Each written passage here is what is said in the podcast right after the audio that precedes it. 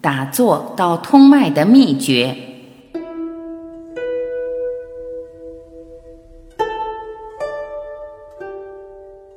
一打坐，您就知道了自己哪里酸，哪里疼，应该从哪里开始疏通。揉着揉着，就会感觉到由痛变酸，由酸转正常的滋味。您只要每天这样修复一点点，您的身体就会越来越强壮。一个人打坐的时候，一盘腿就可以把气聚集在丹田之下，就跟生了一堆柴火似的。不但肚子这块热，腿也会感觉暖洋洋的。为什么会这样呢？因为你不打坐的时候能量是分散的，但是你一打坐就把能量聚集起来了。积聚自己的能量，然后把它点燃，就是您打坐所要达到的一个功效。不过，最好是通过自然生活的形式来让能量燃烧，不要加入太多人为的因素，否则反而会对身体产生消耗。有些人非得使劲，一心想用意守住某个地方，结果适得其反。万事万物都是这样，一旦加入“人为”两个字，它就变得不自然了。那么，我们怎么让身体的能量自然而然的生成呢？打坐的时候，我们必须找到一条通道，哪怕这是一条没有用的路，我们也得借助它冲破阻碍，走到有用的地方去。问题的关键是找到这条路的路口，找到了路口，我们就能顺着它找到答案。怎么找呢？有些人觉得应该一手丹田，至少要学会静心。可是这样，一般人不仅很难做到，而且未必有效。这里我给大家提供一个更加简单还很管用的一手办法，那就是身体哪里疼就守哪里。比如说，你盘腿的时候，发现自己根本静不下心来，而且腿也疼，那么此时您就可以定下心来，先找到腿疼的地方，可能疼处是胆经的原穴丘虚穴，这就说明您的胆经在这一块不通了。那您就先顺着胆经揉一揉，等它不怎么疼了再盘。这时候您就会发现自己能盘的比刚才高了，可能刚才还只能单盘，现在就能开始尝试双盘了。双盘时如果又有一个地方疼，那您就再把疼的那条筋敲一敲。这样一来，在盘腿的过程中，您就能把那些不通的经络逐渐打通。而您的体质也在不知不觉中飞速提升，这些东西就是您自己掌握的，最终会变成您自己的内力。如果打坐时您觉得疼，就干脆放弃了，或者今天练一下，明天就不练了，打坐也就失去了它的灵性。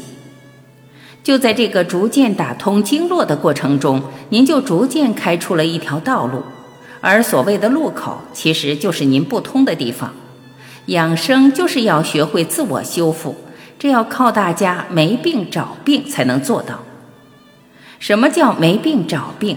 就是没打坐的时候，您不知道自己哪里不舒服，但是一打坐就知道了自己哪里酸哪里疼，应该从哪里开始疏通。揉着揉着就会感觉到由疼变酸，由酸转正常的滋味了。您只要每天这样修复一点点。您的身体就会越来越强壮，这时您就自然而然地学会静心了。为什么这么说呢？本来您想一手丹田，关注点是在丹田，可身上酸痛使得注意力无法集中，结果越守越乱。可是现在您哪里疼就关注哪里，意念也跟着酸痛的地方走。比起一手丹田，这种做法就容易得多。当注意力慢慢的跟着一条条经络上的痛处走的时候，您的意念就能集中，逐渐就能开始静心。到了这种程度，再让您一手丹田就会容易得多。随便手哪条经，您都能轻松做到，因为你已经找到了手经的感觉。相反，要是您不这么做，而去硬守丹田，就很难办到。更何况，这时您也会因为没有对比，体会不出什么是静心，什么是杂乱。但是经历过这个对比的过程之后，您就会发现，原来所谓的静心，并不是什么都不想，而是平静地关照自己身体的各种感觉。同样，所谓的一手丹田，也就是让我们学会集中注意力，把意念引到我们所要到的地方去。丹田是活的，如果您要死守着某个部位，那您一定得不偿失。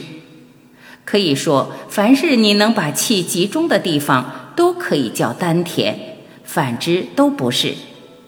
比如有些人学枯木禅，像一根枯木似的呆坐在那里，而且强迫自己去死守某个部位，结果时间一长就坐不住了。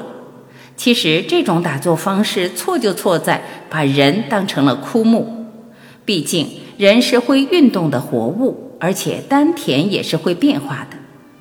实际上，通过打坐，我们能迅速发现身体上的毛病，得知自己身上哪些经络不通。发现这些问题后，您就能有针对性的进行调理。过去有人一提到倾听内心的声音，就觉得很玄虚，其实它一点都不复杂，关键在于意念。我们可以先问一下自己：身体会发出哪些声音呢？我们想倾听什么呢？声音是从肚子发出的吗？还是从身体的其他部位？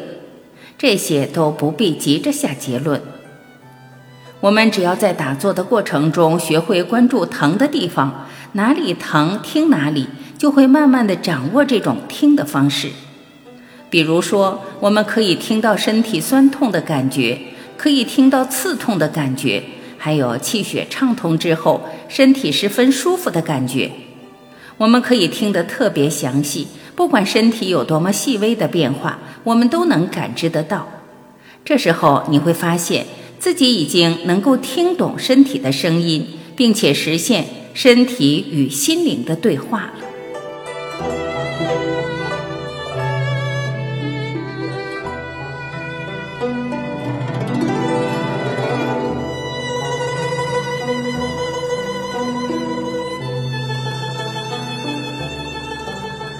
感谢聆听，我是晚琪，再会。